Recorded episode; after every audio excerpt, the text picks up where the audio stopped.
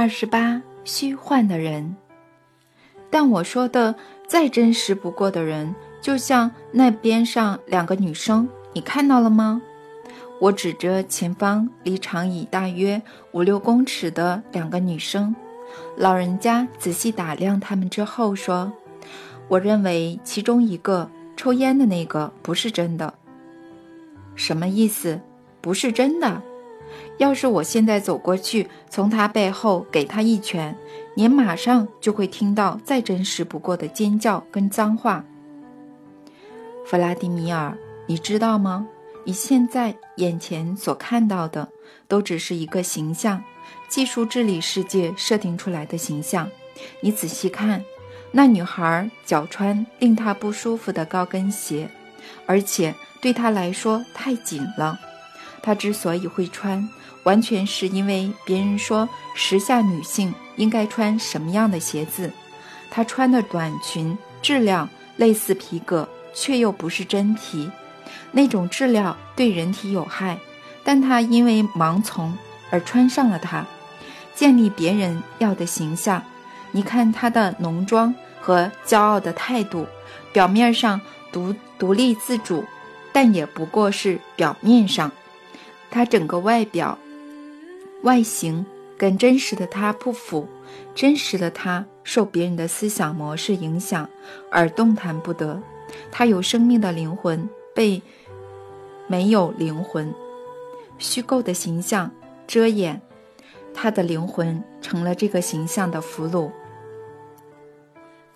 成为形象的俘虏，盲从某种形象什么的，您要怎么说他的灵魂都行，但实情如何很难辨别。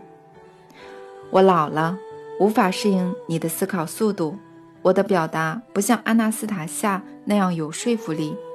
老人家叹了口气，接着说：“你能让我试试吗？”让我示范给你看。示范什么？我要试着让那虚幻、没有生命的形象瓦解，至少一下下，释放那个女孩的灵魂。你仔细看了，请。抽烟的女生在严厉斥责她的朋友，老人家则仔细专注地观察他们。当他不再看着身旁的女朋友。他把目光转向某个路人身上，老人家的眼神也跟着他的视线。接着，老人家站起来，做动作示意我跟他跟着他。他朝那个女生走去，我跟在他的后头。他在距离两个女生半公尺的地方停下，注视着抽烟的女生。他转头看着老人家，吐一口烟在他脸上，不耐烦地说。想干嘛，老头？要钱是吗？老人家大概正从满脸烟雾中回神过来，停顿了一下，才用温和平静的口气说：“把香烟拿在右手，孩子，应该尽量用右手拿。”女孩乖乖地把香烟拿到右手，但这还不是重点。她的表情瞬间变了，盛气凌人的脸。消失了。总之，这个女生整个人都变了，不管是她的表情还是她的动作，她甚至用一种完全不一样的口气说话。我会尽量的，老爷爷。孩子，把宝宝生下来。我一个人很辛苦。他会来找你的，去吧。想想你的手，想想你的宝宝。他就会来的，去吧，孩子，你得快点儿。我会的。女生走了几步后停下来，回头回过头，用平和的口气叫他的朋友，不像之前那样不耐烦。来吧，塔尼亚，跟我一起去。他们离开了。哇，任何女人，您都可以像这样子。让他们乖乖听话，等我们坐回长椅。我说：“真了不起，跟催眠一样，不可思议。”这不是催眠，弗拉迪米尔，也没有什么不可思议的。这不过是用心关注一个人。我指的是真实的人，而不是把真实的人盖住的虚构形象。当你直接对应真实的人，无视虚幻的形象，别人就会立即做出回应，并且获得力量。但您怎么有办法透视有形的形象，看见后面那无形的人呢？一切很简单，我跟你保证，我只是做了一点观察。那位女生用左手拿烟，也用左手在包包里找东西，表示她是左撇子。小孩子要是用左手拿汤匙儿，或用左手做其他事情，父亲会告诉他要尽量用右手。他以前跟父母处得很好。我从他盯着一男一女牵着小女孩路过的眼神中发现的。我还说了他父母可能在他小时候说过的话。我尽量用他父母可能会用的语气跟音调说话。小时候的他天真无邪，还没有因为加诸在他身上的他人形象而封闭。她，这个小小的女孩。真实无比的人，立刻对我做出回应。但你还跟她说了生小孩的事，那又是为什么呢？因为她怀孕了，而且超过一个月。她外在的形象不想要这个孩子，但她内在真实的小女孩非常渴望这个孩子，因此双方不断交战。然而现在。他内在真实的小女孩二十九赢了，为何没人见过上帝呢？我跟安娜斯塔夏在泰加林的时候，他曾对我说：“没人见过上帝，是因为他的思想是以极高的速度和密度在运行的。”我就在想，为什么他不放慢一点，好让人看见他？老人家举起拐杖，指着一位路过的脚踏车骑士：“你看。”弗拉迪米尔，脚踏车的轮子在转，轮子上有钢条，你却看不见。你知道有钢条，但转动的速度使你看不见。或者换个方式讲好了，你思考和视视觉的速度没有办法让你看见。要是骑士放慢速度，你就可以隐约看见轮子的钢条；要是它停止不动，你就能看清楚了。但是。这么一来，骑士就会跌倒，他会因为动作停下来而无法抵达目的地。他何必这么做呢？就为了让你看见钢条确实在那里吗？这能为你带来什么吗？能改变你什么呢？或是改变你身边的什么呢？你只会非常确定钢条存在，仅此而已。骑士可以站起来继续移动，但是。其他人也会想看，难道他就要为此一而再、再而三的跌倒吗？何必呢？嗯，至少能再看见他一次。你能看到什么呢？毕竟躺在地上的脚踏车骑士不再是脚踏车骑士了。你得用想象力想象他原本的样子。上帝要是改变思想的速度。就不再是上帝了。学着加快你的思考速度，不是更好吗？跟你讲话的人很慢才能理解你说的话，你不会失去耐性吗？为了配合他而放慢自己的思考速度，你不觉得很痛苦吗？是啊，没错，要配合笨蛋，自己得先变成笨蛋。所以，上帝为了让我们看见他。必须放慢他的思维，放慢到我们的程度，变得跟我们一样。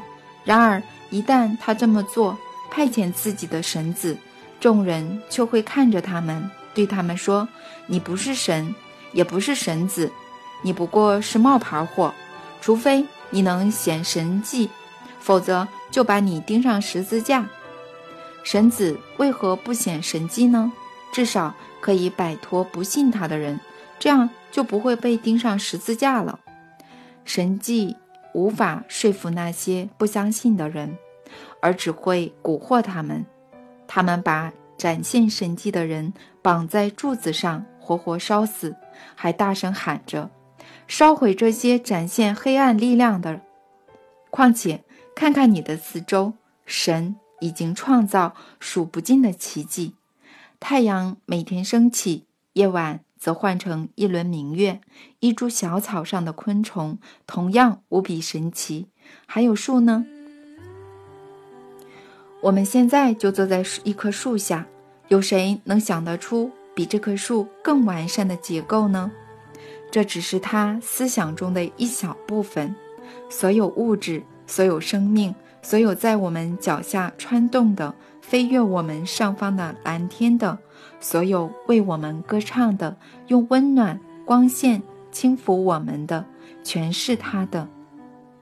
这一切全都围绕着我们，全都要给我们。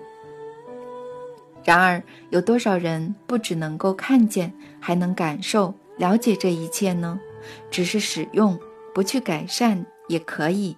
至少在使用时，不要破坏、摧毁这一切创造出来的生命奇迹。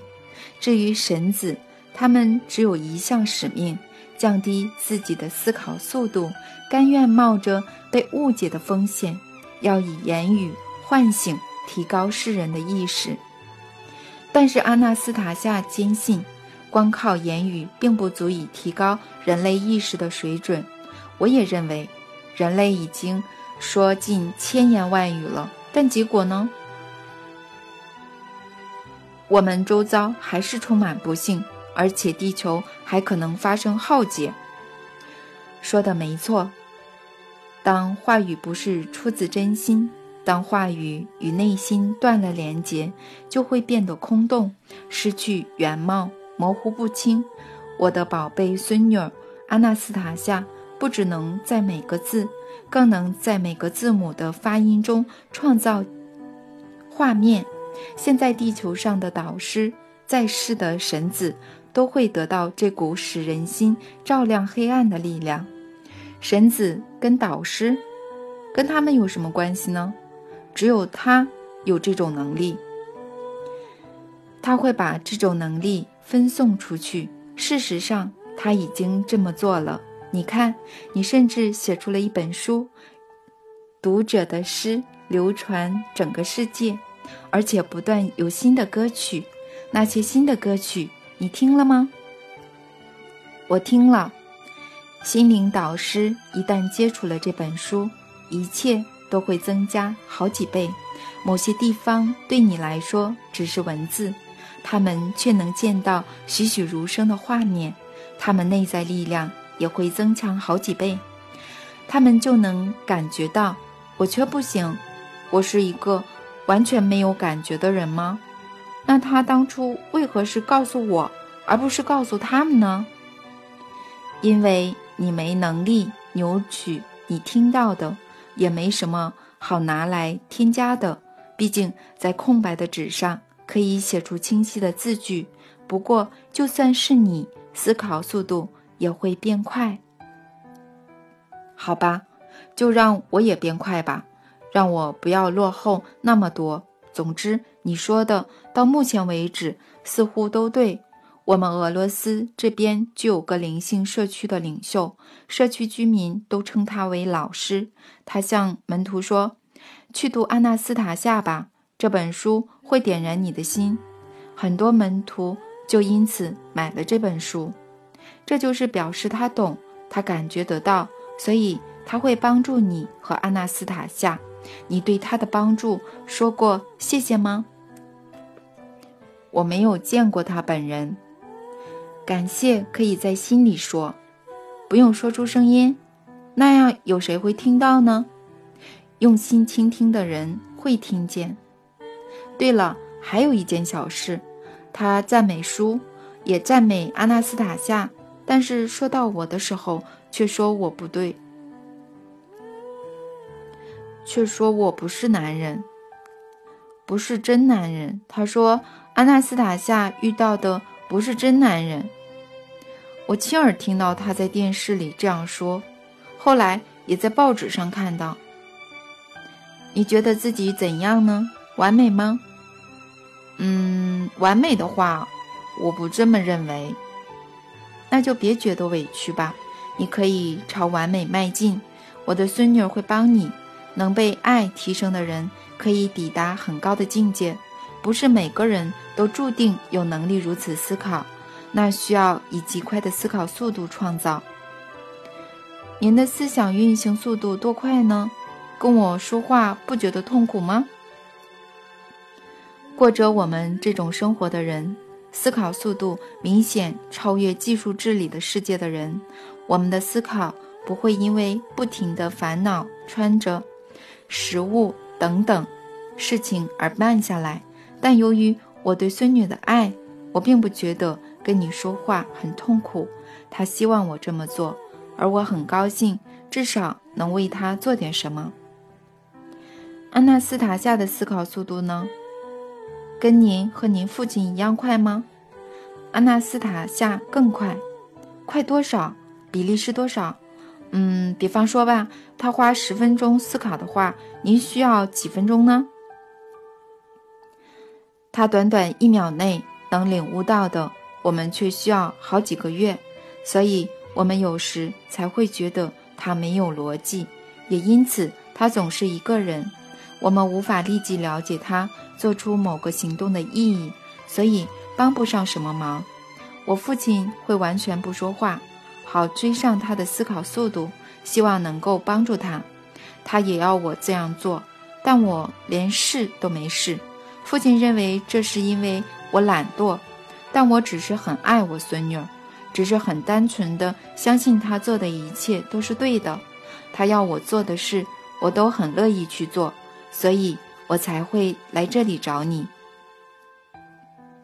他怎么有办法跟我交谈整整三天的时间呢？这问题我们也想了很久。他怎么有办法呢？毕竟这样的可能会让人抓狂。一直到最近，我们才明白。跟你说话的时候，他的思考并没有停顿，反而还加速了，加速并转化成图像。现在这些图像就像你们电脑里的城市，会在你和未来读到这本书的人面前启动，启动，并使人类思想的运行速度大幅跃进，使人更接近上帝。当初明白这点后，我们认为它的开创性。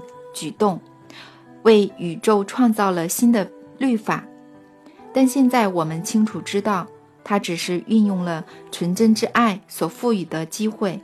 爱仍然是造物主留下来的谜，而他为爱开辟了另一种强大的机会与力量。他思考的速度能让他见到上帝吗？几乎不行，毕竟。他还是肉躯之身，上帝虽然也是如此，但只有一半是肉身。他的肉身部分就是地球的所有人，阿纳斯塔夏是这肉身的一小块，所以有时候能理解些什么，有时候可能达到不可思议的思考速度，比他人更能感受得到它，但通常发生的时间很短。他可以从中得到什么吗？真理存在的本质，以及智者终其一生相互学习并欲完善的意义，他都能在一瞬间理解。所以说，他能了解东方喇嘛的见闻、佛陀和基督的智慧吗？他也知道瑜伽吗？他知道，他懂得比你们流传至今的学说还多。但他认为这样还不够，因为地球上的所有生物至今仍无法和谐共处，依然在在往浩劫的方向前进。因此，他自有一套他人难解的想法。他曾说：“用训诫的方法教导，用亚当夏娃的苹果诱惑他们，这些都已经够了。”应该要让他们能亲身感觉、体会前人的感受、能力与本质。所以，您想说的是，他真能对全人类做好事吗？如果可以，这些好事何时开始呢？已经开始了，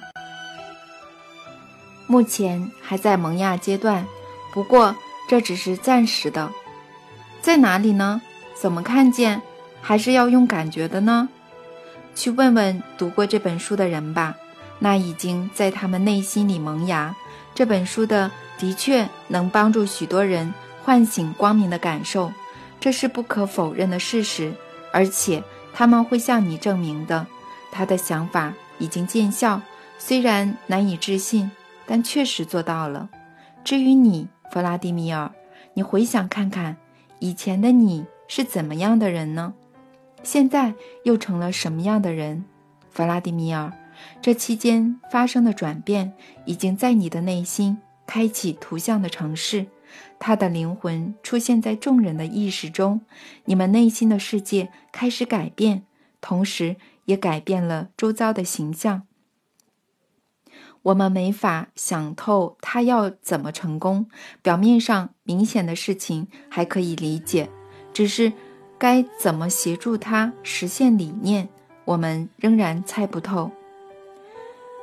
你大可费神钻研他的理念，但请别因此偏离了才刚诞生的美好理念。美丽的黎明是要用欣赏的。如果你开始钻研黎明的原理，你得到的不会是喜悦，而是在挖掘而已。这不会有什么结果，也不会有任何改变的。天啊，这一切怎么会如此不寻常、复杂？我还是希望阿纳斯塔夏只是个普通的隐士，只是善良又美丽的出奇，还稍微带点天真。所以我才告诉你，没有必要去挖掘，没必要满脑子想这些事。如果你觉得很复杂，就让他在你的心目中保留善良又美丽的隐士形象吧，那就是他在你面前的样子。别人看到的自然会不同，他能给你的都给你了。你现在脑袋没办法容纳这么多，不过这样也好，你只要尽可能欣赏黎明，黎明就行了。三十，这才是最重要的。俄罗斯的黎明要能升起。就得改善每个人的物质生活，整体经济走向富裕，且增加人民的收入。所有的物质条件都取决于人的心灵与意识，就当做是这样吧。但如果无衣可穿、无饭可吃，这些智者哲学又怎么派得上用场呢？那就必须深思为何会如此。每个人都该为自己反省。别把错怪罪他人，只有从内而外做出改变，才能改变周遭的一切，包括收入在内。我同意你的说法，大家的确不可能一下就相信。但你可还记得阿纳斯塔夏曾说过，不需要对众说教，只要实行就好。而他的确也做到了。你现在该做的就是实现他的理想。如此一来，三年过后，西伯利亚大大小小的村庄，被世人遗忘、抛弃的村庄，只剩老人而年轻人不顾返乡的村庄，都将变得加倍负责。村庄会充满活力，年轻人都将归来，到时他便可奉献更多，揭开各种秘密，找回人类最初的知识与能力。俄罗斯。也将成为富裕之国。他所做的这一切，都是为了证明最初的心灵与智慧，比徒劳无功的技术治理更有意义。俄罗斯将会迎接照亮全世界的黎明。那我该如何实现这些理想呢？你得分享我孙女儿告诉你的秘密，在书中描述如何提炼具有疗效的雪松油，且毫不隐瞒。我一听之下，心中燃起一把怒火，简直快要喘不过气。坐不住的我跳了起来。为什么？为什么突然要我这样做？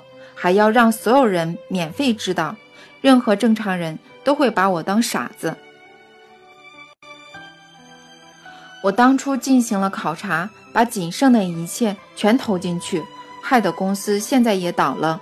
阿纳斯塔夏吩咐我写的书。我写完了，我们之间都扯平了。你们的目标与哲学虽然我不太明白，但因为我答应过阿纳斯塔夏，所以还是出书记录下来。至于雪松油的事，我清楚得很，我知道可以从中获益多少，所以绝不向任何人透露制油的技术。等我赚到了一点稿费后，我会开始自己产油，要重拾以前的一切，将轮船公司统统拿回来。我还想买台笔记本电脑。来打下一本书。我现在连个家都没有，没有地方可住，所以要买辆露营拖车来住。不仅如此，等我有了钱，我还想为俄罗斯俄国军官树立纪念碑。虽然他们还活着，内心却千疮百苦、百孔。我们的冷酷总是撕裂他们的心，他们的尊严与良知。一直受到唾弃，而始作俑者竟是各代军官上战场保卫的那些人。你们在森林里过得恬适安逸，却有人战死沙场。世上拥有灵性智慧的人比比皆是，他们张口闭口都是心灵，实际上却光说不练。我可是做了一些事。您现在却要我按您的吩咐去做，不可能，休想！阿纳斯塔夏其实替你决定了抽成，我知道是雪松油销售的百分之三，雪松油可以卖到三百元，而我只能拿区区百分之三。我知道雪松油的全球行情，但别人卖的是疗效若好。若好几倍的油品，我都调查好了，别人不懂得如何正确提炼，现在只有我一个人知道，一切都如他所说的，只要能全程正确的产生生产，世上没有任何油的疗效能比得上雪松油，科学也这样证实了。帕拉斯曾说雪松油具有返老还童的能力，而您竟要让我按照您的吩咐。您一定把我当傻子了。我阅览无数的文献，还派人到档案馆验证他说的话，最后也得到证实。做这些事可是所费不不浅的。每件事都调查，表示你无法马上相信阿纳斯塔夏，也因为不信任而浪费了时间和金钱。是的，我都调查过了，因为不得不这样。现在我不会再当傻瓜了。您说，为所有人升起的黎明，拜托，黎明，在这样的黎明之下，我仍然会是个傻瓜。我我书写了，一切都照他的要求。我还记得他曾强调，你什么都不要隐瞒，不管坏的好的，收敛自己的傲气，别怕被耻笑或误解。我毫不私藏，可最后得到了什么呢？我在书中就像个笨蛋，别人看着我的眼睛，说我没有精神、无知、没文化又肤浅，甚至还还有个来自克洛姆纳的十三岁女孩，她在信中直指我的缺失。更有位女性从比尔姆来找我，直接对着门口说：“我倒想看看。”阿纳斯塔夏究竟在他身上发现了什么过人之处？你不要藏藏私，不管坏的好的，收敛自己的傲气，别怕被耻笑或误解。只有他知道一切，他自己在书中的形象非常好，大家都这样说。而我呢？这都是因为他，要不是有小孩，这些事他也可以处理。哎，我说说罢了。我按照他的要求，诚心诚意的写下所有事情，别人却说我没有情感，又是个懦夫。是啊，我就是个十足的笨蛋，让自己落得这步田地。我听了他的话，把自己写成这样的人，大概到我生命的最后一刻都无法洗刷这样的耻辱。死后。也还是会成为笑柄。这本书有了自己的生命，会比我活得更久。就算我不再印刷，又有什么差别呢？早已有人非法印制了，用影印机试图再版。我突然停下来，看见老人家的眼角缓缓流下泪。我在他身旁坐下，他还是低头不语。随后又说：“请你明白，弗拉迪米尔，我的宝贝孙女阿纳斯塔夏能够遇见许多事物，但她什么都不要。她不为名利，只把部分荣耀归于自己，这却让她身陷险境。只为了拯救你，你在书中呈现的真实形象，的确都是她安排的，但她不是要羞辱你。”而是这样才能救你。他将你巨大的黑暗力量都往身上搅，你却用愤怒与误解来伤害他。你想想看，一个女人要不是出于纯粹的爱，能够如此轻易的坚持到底吗？让所爱的人被当成笨蛋，这算哪门子的爱？被人当成笨蛋，并不表示。你就是，只有把安娜，只有把阿谀奉承当成真理的人才是。你自己想想，你想在别人面前表现出什么样子呢？是高高在上，还是聪明过人呢？这大可在你写第一本书的时候描述。但然后呢？傲慢与自负会毁了你。就算再开。再开明的人，也没有几个能抵抗过这样的原罪。傲慢会使人的形象变得不自然，掩盖了活着的灵魂。所以，无论古今的哲学家和天才，很少有人能够创作的，因为在他们写下第一个字时，自负就会让他们失去天赋。然而，我的宝贝孙女阿纳斯塔夏在你身上拾了屏障，隔绝了阿谀奉承，避免你恃宠而骄，在这些都无法使你动摇。他会将你从更多的恶习中拯救出来，保护你的灵魂、你的肉体。你会诚心的写九本书，大地会因爱的空间而绽放光辉。在写完第九本书的最后一句后，你就会明白自己是谁了。是谁呢？难道现在没有人可以告诉我吗？你到底是谁？这问题并不难。你就是现在的你，就是你感觉中的你。你最后会成为什么样子？大概只有安娜斯塔夏知道了。安娜斯塔夏会等你。用爱过着每一刻，就算住在城市公寓里的那些人称你为懦夫，那也无所谓，你就幽默的以对吧。而且，你还可以建议这些人卸下所有伪装，进入泰加林三天，与熊在洞穴里共枕眠，为了让他们有完整的体验。让他们与一名精神异常的女子相处看看，你对阿纳斯塔夏的第一印象就是这样子吧？是的，大概这样子。让那些批评你的人与精神异常的女子睡，让他们待在那充满狼嚎的森林深处，你觉得怎样呢？老人家狡猾地说着。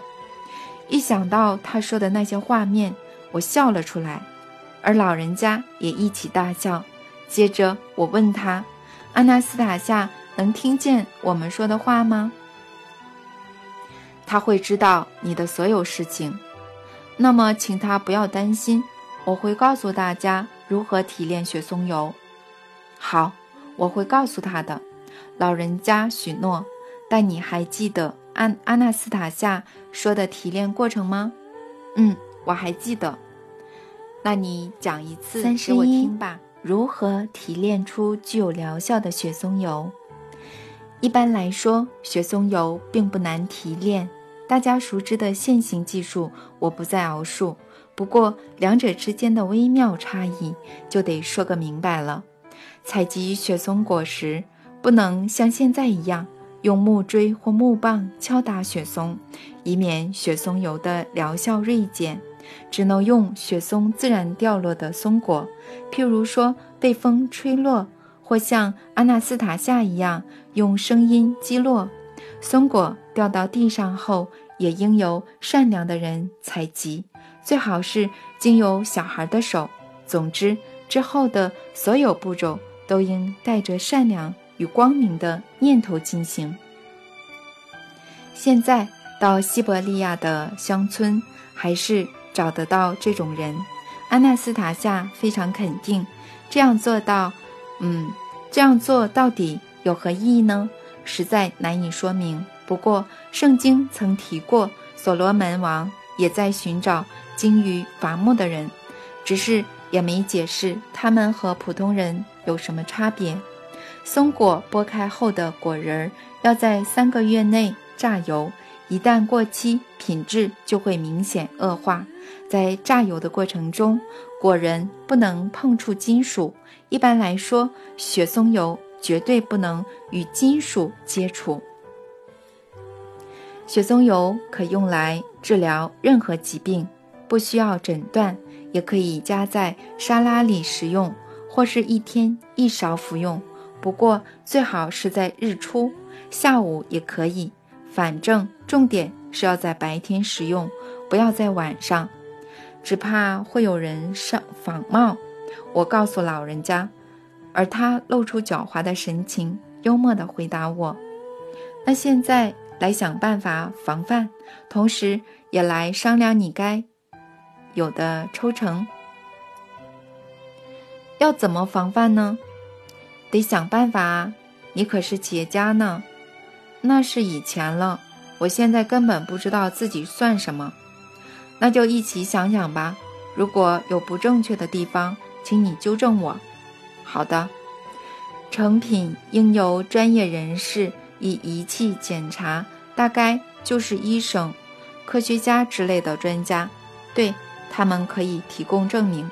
不过仪器无法完全精准，还得试味道，应该可以。葡萄酒的优劣都是由品酒师判定，没有仪器可以取代。品酒师非常了解葡萄酒的味道，对气味和味道非常敏锐。但油品要由谁判定呢？就由你检查。我该怎么检查呢？我只有喝过普通的油，这种油在制作的时候并未采用阿纳斯塔夏建议的技术，而且。我还有烟瘾，在检测油品的前三天，你得不抽烟、不喝酒，不要吃任何肉类及脂肪。这三天也不要跟任何人说话。这样一来，就可以开始试味道，分辨正常和仿冒的油。要用什么比较呢？就用这个。老人家从麻布袋拿出约两根手指宽的空心木棍，其中一端有条像是软木塞儿的突出物，这是真正的油，你尝尝看，这不会和其他味道搞混的。不过我要先赶走你因抽烟和其他恶习而累积的一些东西。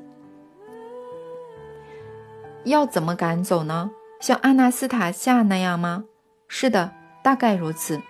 但阿纳斯塔夏说过，只有爱人之间才能用爱的光线为对方消除疾病，温暖爱人的身体，甚至让脚底也出汗。用爱的光线完全正确，但您毕竟无法像他一样爱我。不过我爱我的孙女儿，就试试看吧。好，老人家眯起双眼。开始目不转睛地看着我，完全没有眨眼，有股温暖的感觉充满全身，但跟阿纳斯塔夏的注视比起来弱了许多。最后并没有成功，他仍尝试各种方法，最后直到他的双手开始颤抖，我才感觉到身体微热，可惜效果有限，老人家还是不放弃，而我也在等待。突然间，我的脚底冒出一堆汗，之后脑中有股清新的感受，还带有气味。我感受到空气的气味了。啊，成功了！他疲惫地靠着椅背，现在把手给我。他打开软木塞儿。从空心木棍将雪松油倒到我的手掌上，我用舌头舔了舔，上颚和口腔充满一股令人愉悦的温暖感。我接着立刻感觉到松雪松油的气味，的确很难跟其他气味混淆。现在记住了吗？老人家开口问。记住了。这有什么困难呢？有一次。我在修道院吃了马铃薯后，就记了很长一段时间。过了二十七年，我还记得那个味道。只剩下一个问题：民众要怎么知道雪松油是不是检查过了呢？怎么确定是真的油呢？我亲眼看见市面已经有很贵的油，而且还是进口包装，这种价格很容易诱惑使。诱惑使他人仿冒啊！没错，现在都是金钱至上，所以要好好想一下。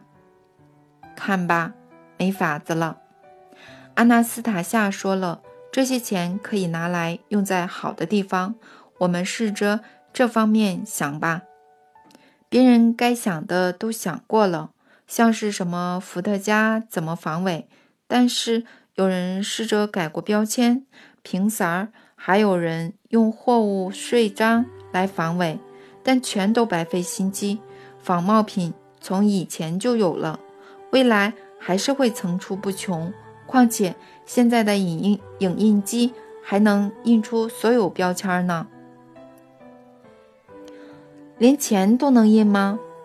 钱就难一点。那好，就像标签那样，把钱粘在瓶子另一面吧。这样钱就能用在好的地方了。什么？把钱粘在上面？胡扯什么呀？请给我一张纸钞，任何币值都行。我将一张纸钞给他。来，很简单，把纸钞拿着，对半瓶剪开，粘在包装盒上或其他地方，另一半藏在你觉得合适的地方。或是放在你们的银行保险柜。你看，这两边的号码是一模一样的，所以只要有人想确认油是不是真的，两两相比对后就知道了。这老人家，我心里想着，头脑还不错的。接着开口说：“应该没有更好的防伪措施了。”您真厉害，他笑了起来。他笑了起来，且边笑边说：“那我也要抽成，共分吧。抽成？什么抽成？你要多少？我要一切都恰到好处。”老人家又严肃起来，接着说：“除了百分之三以外，你可以再拿百分之一，把雪松油包装好，免费送给你认为需要的人，就算是你。”或我送人的礼物，好，我答应你。嗯，你想的真是周全，太优秀了。周全吗？那阿纳斯塔夏一定会为我们感到高兴的。父亲总是认为我太懒惰了，你反倒觉得我很优秀。是的，非常优秀。然后我们又笑了起来。我接着说。请您转告阿纳斯塔夏，你也能成为杰出的企业家。真的吗？当然，您能成为新俄罗斯人，还是数一数二的。我会转告阿纳斯塔夏的。还有，我也会跟他说，你会将雪松油的事与大家分享，这样全盘托出，会不会后悔呢？有什么好后悔的？还得耗费许多心力，而我会如愿赶快写完第三本书，并且继续从商、贸易、或者是其他正当的事。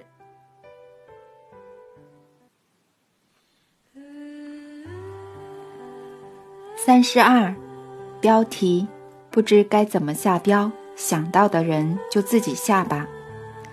我决定和阿纳斯塔夏的祖父说，现在有人要帮助我们。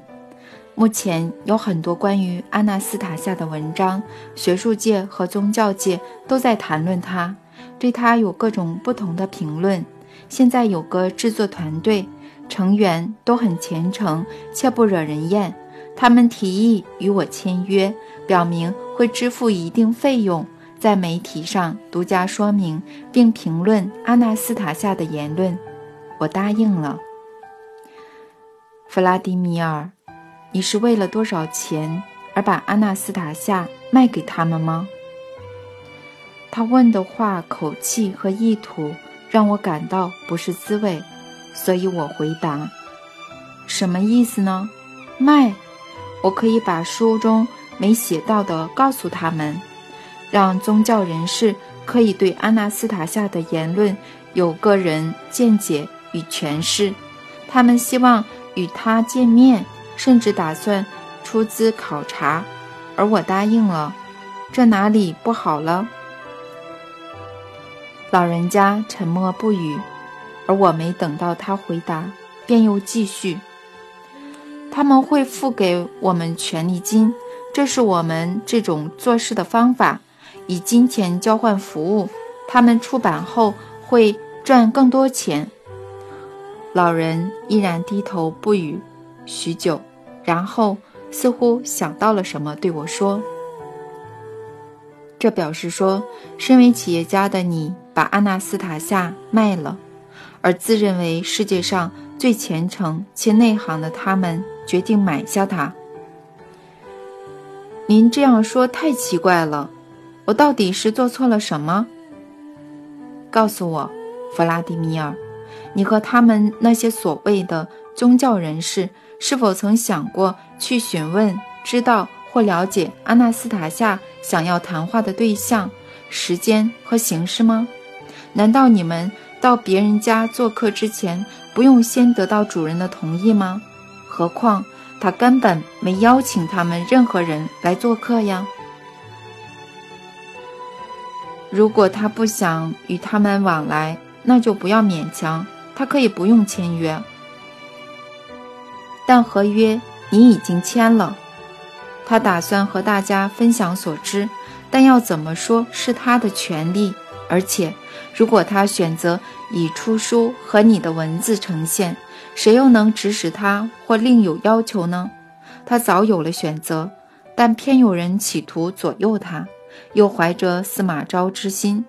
他绝不会和那些自视甚高的人来往，因为他知道，如果和这些自我中心的人谈话，他心中的神圣真理将会遭到曲解、颠倒或篡改。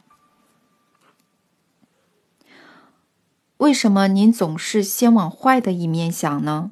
这些人有心学习各种思想，而且非常虔诚。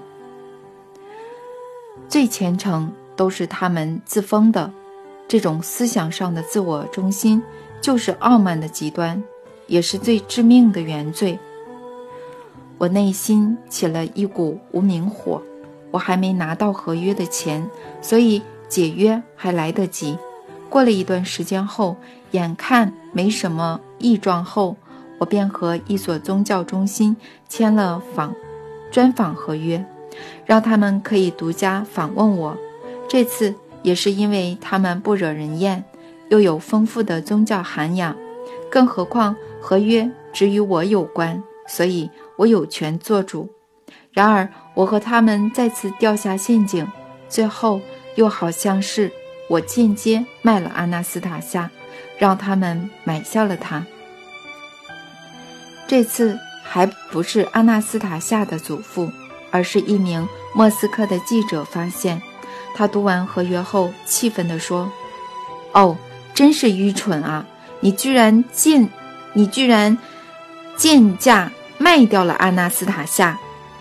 仔细读一读，看看每一行在写什么吧。”你把独家转播权给了别人，让他们能在自家的知名资讯频道上随心所欲的诠释并利用你对阿纳斯塔夏的评论。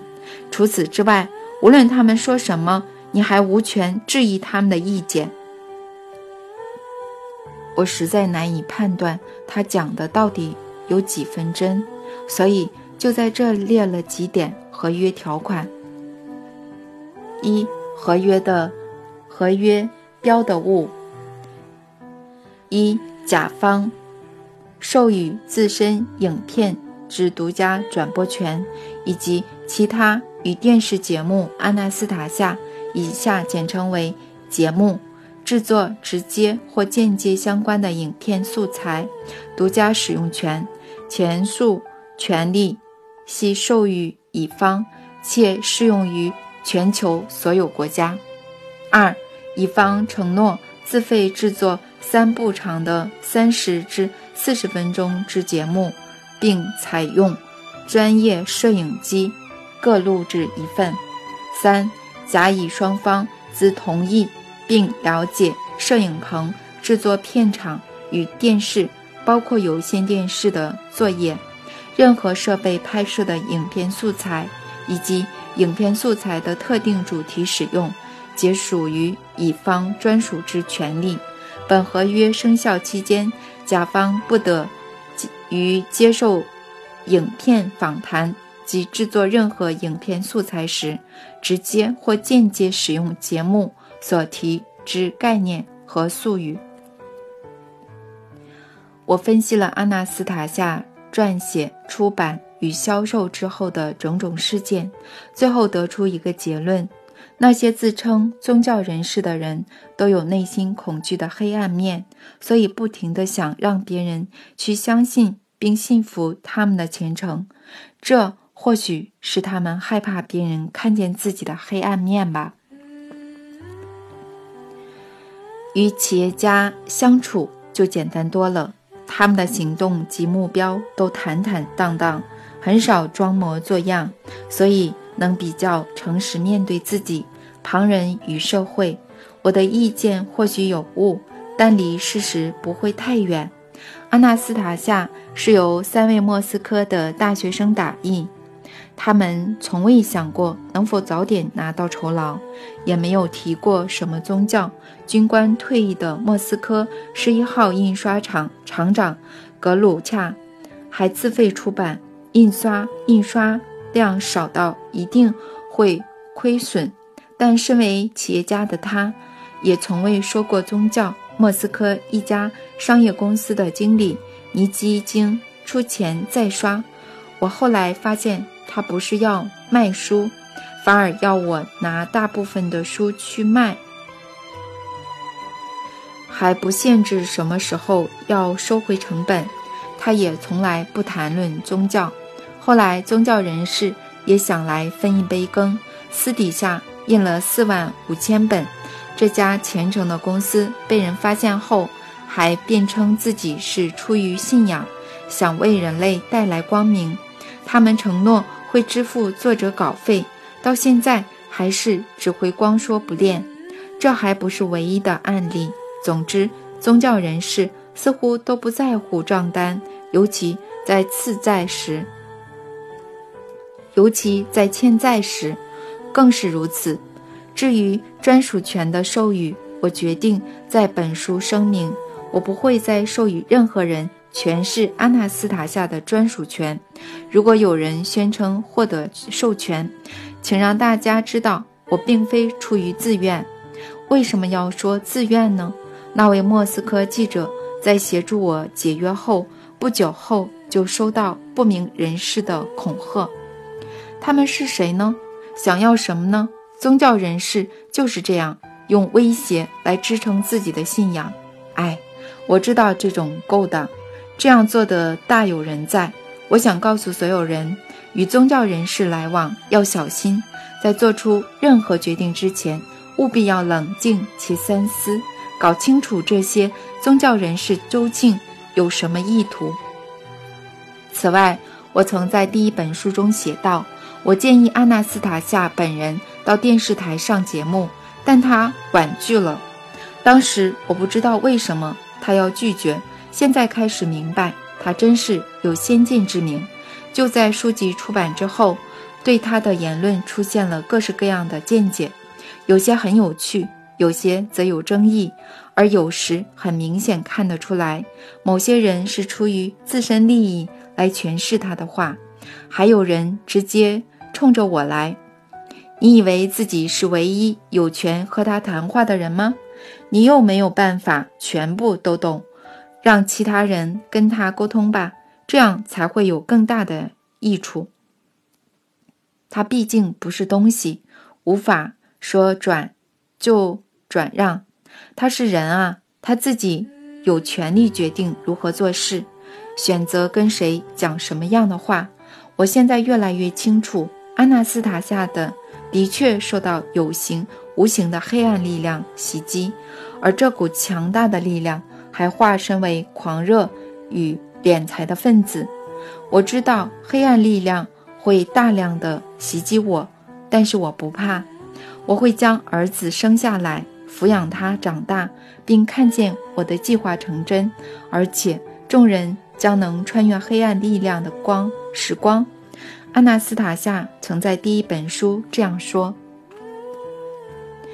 阿纳斯塔夏那里的人都会把孩子抚养到十一岁，这表示他还可以坚持十年的时间。那之后呢？”我问老人家：“他注定会死去吗？”这很难说。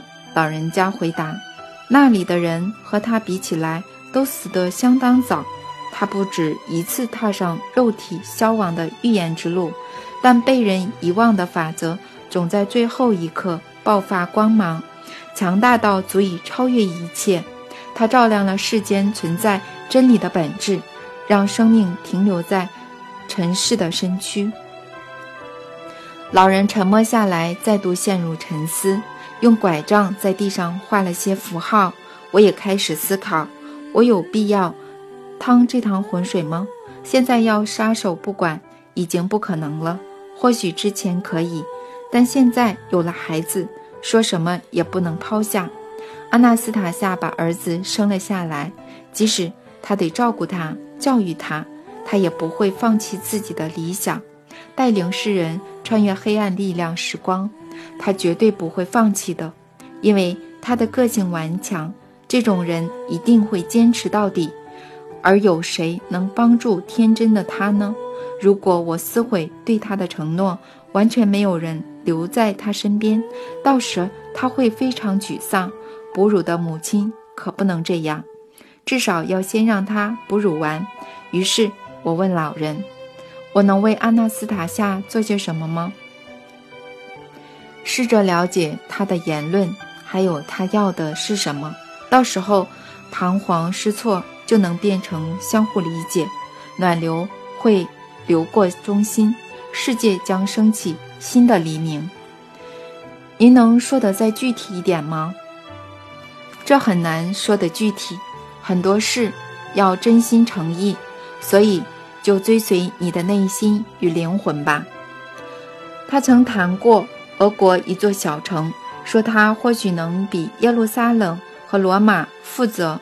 因为四周有许多我们祖先的圣地，要比耶路撒冷的教堂更有意义。只是当地人不晓得而没能看见。我想去那个地方改变他们的想法。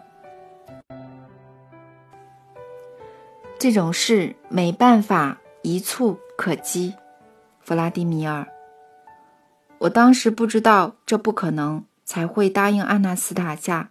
但现在想必有办法改变的。既然你不知道这不可能，你就应该去改变。祝你成功！